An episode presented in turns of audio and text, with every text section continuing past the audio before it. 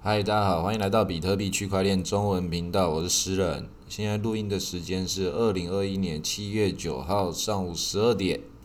我最近其实没有什么话题可以讲哦，大部分都是一些传统金融大概又做了什么事情，然后又哪些国家对币安又发出警告了。那前阵子呢，日本特别就提出来说，那个币安不在他们那个监管的那个。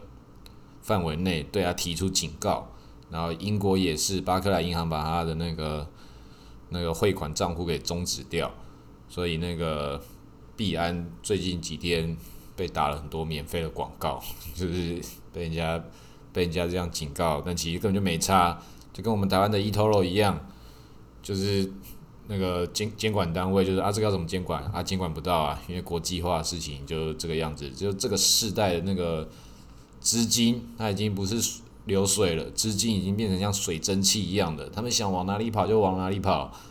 政府的监管单位，这个监管力量它的渗透力是有限的，所以这个世界就会往这个方向一直驱驱动，它要产生新的秩序。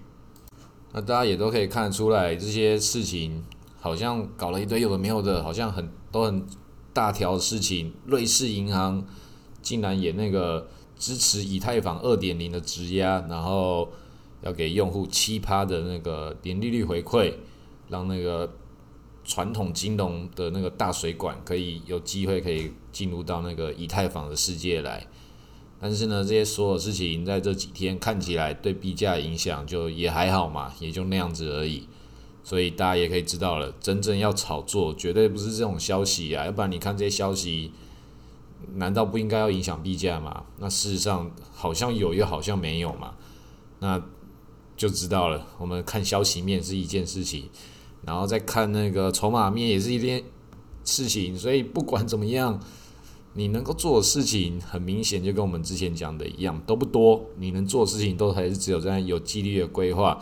这些消息面的东西可能有影响，可能没有。然后超前部署这些这样，然后能够怎么分配？什么持仓的调整，还是我们一步一步继续完善的一个理财结构。那我今天还是花点时间继续讲 NFT 好了。这个我们币圈的事情已经讲了，其实也就这样子，继续继续往下讲的。这大家也听的也都很腻了吧？我看我的后台跟 NFT 有关的，不知道为什么都比那个其他的话题还要多了在。大概两成多、三成多的这个浏览量，很明显，现在我们的用户都是比较喜欢听 NFT 的，可能用户已经慢慢都要变成那个我的这个喜好、喜好的那个趋向都被我给给感染了，这不一定是好事啊，因为我们是比特币区块链中文频道，结果不小心都一直在讲 NFT，既然讲了比特币，大家也是听的。听得很习惯了，比特币就放着，好像没有什么好讲的。NFT 好像还比较多事情可以讲，这样。然后再来，我们上次录 NFT 的那一集就讲到说，各种这个艺术品世界中，它有它自己的的结构，有它之间自己的这个鄙视链，还有这个选边站的这种认同认同文化，在这个币圈之中，还有在 NFT 艺术品界，它自然也是跟这个世界。一样，我们会有分派系、分你我，这是一个人类社会它自然会产生的一个社会现象，它也困扰着很多人。那在里面这种关系玩得好的，他自然就可以得到他自己想要的东西。最近也有出了好几本不同的书，都在讲这种人际关系。然后最近那一本我忘了叫什么名字，我们也不是帮他打书，大家也可以自己去看。不过大部分也都不会看书，所以。大概它的标题也应该要把整件事情讲完了吧？就是你在人际关系中的位置，就决定你的在这个阶级之的高度之类的。反正这种事情，这个标题讲的就是事实。你也不会看了书之后就就变成说那个孩子王啊，或是在那个社交花蝴蝶能够帮助你干嘛？有时候看的一些书也不一定是有用的。然后就像是投资理财，你看这些。什么 K 线，什么必胜秘诀什么的，很明显嘛，大部分都没有用嘛。就是会去买那些书的，就是就是赔钱的人才去买那些书嘛。有在赚钱的，有在看那些书吗？我是不知道，应该是没有吧。所以每个人在这个生命之中，你会去购买的东西，其实都是你所欠缺的。那你欠缺的，是不是花钱能够买得到的呢？这个又不一定了。所以在那个 NFT 啊、艺术品，然后精品这些事情，这种消费习惯，它已经脱离了这个民生消费结构了。它已经是进入到精神层面的。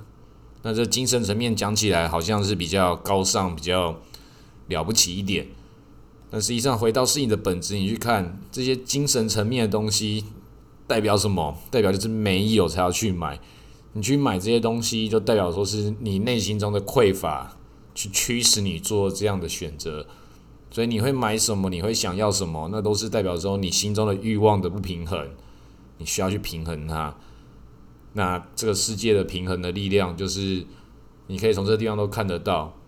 为什么很多那种鸡汤文就讲说，有钱人很多不喜欢花钱，所以他们内心中内心中已经找不到可以再满足他们的东西了，或者是讲说这些有钱人一直去描述这些有钱人长什么样子，这些文章也是要讲，绝对不要去看，因为他塑造了一个你认为有钱人要怎样的思维的想象。你要进入到有钱人的思维，要先有一件事情叫做那是别人的有钱人。你要进入到那个有钱人思维，是你是有钱人，你自己会成为什么样的有钱人？因为你永远没办法成为他人。他人是什么？是谁？他人可能有钱，同样一个人可能他以前穷，现在有钱，或者反过来，同样你也是。每个人的路径都不一样，就算成为一样都是有钱人的方式也都不一样，心境也都会都会不同。所以你要找到的事情是这个共通性嘛？那那种共通性真的是那些人写的文章的样子吗？那些写这种文章的人绝对都不是有钱人啊，因为不会有有钱人需要去写这种文章嘛。所以看这些事情，看这些所有东西的角度，你都要知道产生这个内容的人跟这个阅读去欣赏这个内容的人，他是什么样的的角度，他可能就是。创造一个不存在的思维，去让你去理解一个他所想要创造的一个一个概念，这简直就像是艺术品一样啊！不存在的事情被被这种方法创造出来，就像是前面讲的这种财务自由，它也是本来就不存在的一种事情。反正这种艺术艺术家世界就是这样，去创造那种从来就没有人想过的定义，然后去让别人去认同这种定义是什么，然后这个价值就被他。带领起来，好像他就创造了一个新的想法，创造一个新的内在宇宙，让你去接受它。所以你有这种去接收、接受思维跟那种传递思维的时候，你就可以慢慢看出来这些人他到底想要干嘛。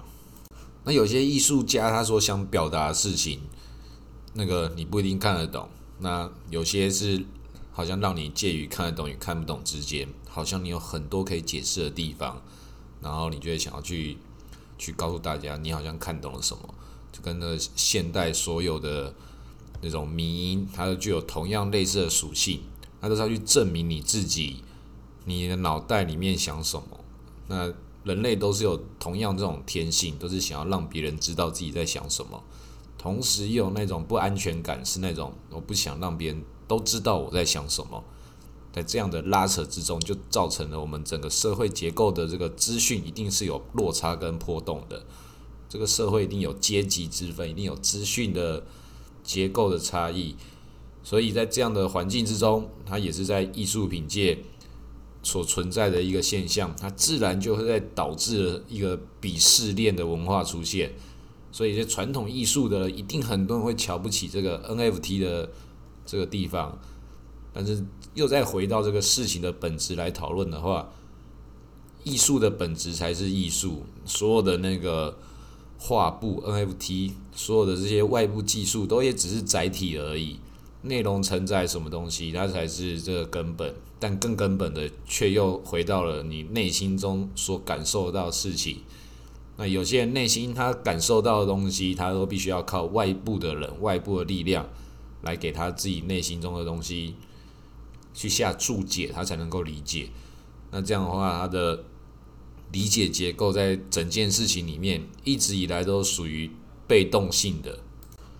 那这种理解思维跟这种再创造的思维，到底到底怎么样才会变成我们整个市场中的的这个定价结构？那就是所有的事情的总和嘛。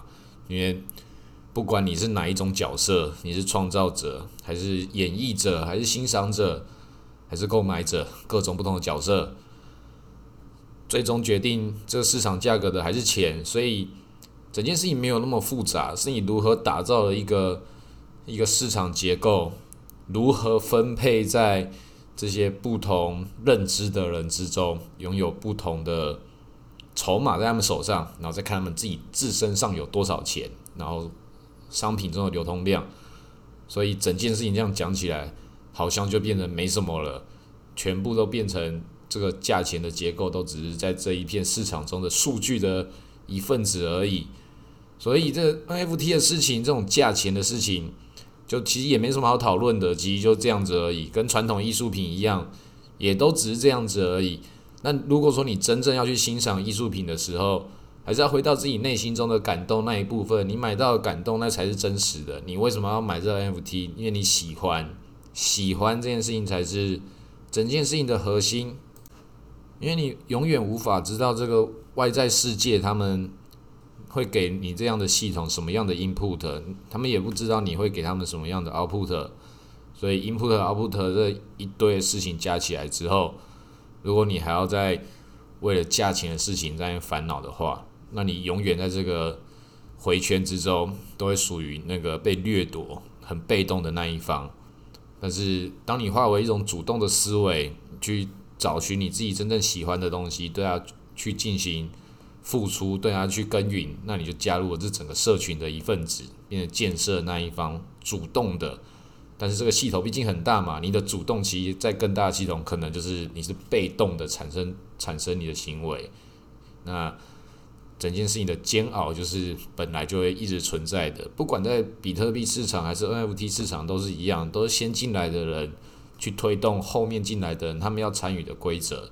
那这个规则就是一串又一串的，随着所有的市场的演进，他们就会跟其他的市场、跟其他系统去融合，那一样就会有这种传统金融跟传统艺术的这种冲突跟纷扰出现。那越走到后面的时候，你就会越看到各种不同的生态现象在里面，但是全部都是看到从最底层到最高层。全部都还是一个共识结构的筛选，你筛选到什么程度，就是决定了你是什么样的角色。但是你太过于太早把自己定义的话，那你很多地方你探索不了，你没办法知道其他宇宙的人长什么样子。那也有很多人其实不想要知道其他人想在想什么，但是也有很多人也是觉得觉得去想别人在想什么这件事情。那才是为价格决定的因素，那你就决定了你要当什么样角色嘛？那我自己是觉得弄这些事情都太累了，真的是就报好比特币就好。虽然 NFT 我很喜欢，但是正如同我前面我讲过的，NFT 本来就是艺术品的一个呈现，不管是艺术，就回到艺术来讲好了，艺术品做最好那些人都是一些很有病的人，所以你。你能够去懂得欣赏的时候，你必须也是要融入到他们那种思维。但是你越融入，你会越觉得说，哇，那那种他们心里的那种不健康，那个都会投射到这个欣赏者的角度来看，然后就会被被影响。那同时，这种我在把这种状态在讲解给别人听的时候，大家也会跟着也会被影响。所以，这种这个世界就是互相影响来影响去，资讯的流通就这样传播。然后所有的人都希望在里面可以找到一个自己可以依循的标准，得到自己想要的，但其大部分也不知道自己想要什么，所以我们才会这么混乱嘛。这个世界就是混乱成这个样子，大家都希望能够找到内心中那个安定的那一那个平静力量，但其实你是永远找不到的。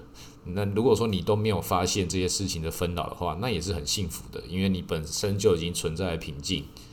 但是平静的代价可能是无聊，所以你到底追寻的是什么东西？很多人在这个地方中觉得上瘾，那个瘾觉得又让他痛苦。然后我也，我也，我也是。比特币已经成为我的瘾的一部分了。我只要身上有多的美金，我就会想要再拿去买比特币，然后多的多的那个比特币，又会觉得我是不是又又可以再去买 NFT 或是买以太币，所以眼睛回头一看的时候，发现哇，自己在干什么啊？怎么买了这么多 NFT？实在是太过分了，所以大家不要再再问 NFT 了，NFT 这个这个是一个前坑呐。好，我那个七月十号的时候会去台北方舟讲 NFT，那这里就讲到这里，谢谢大家。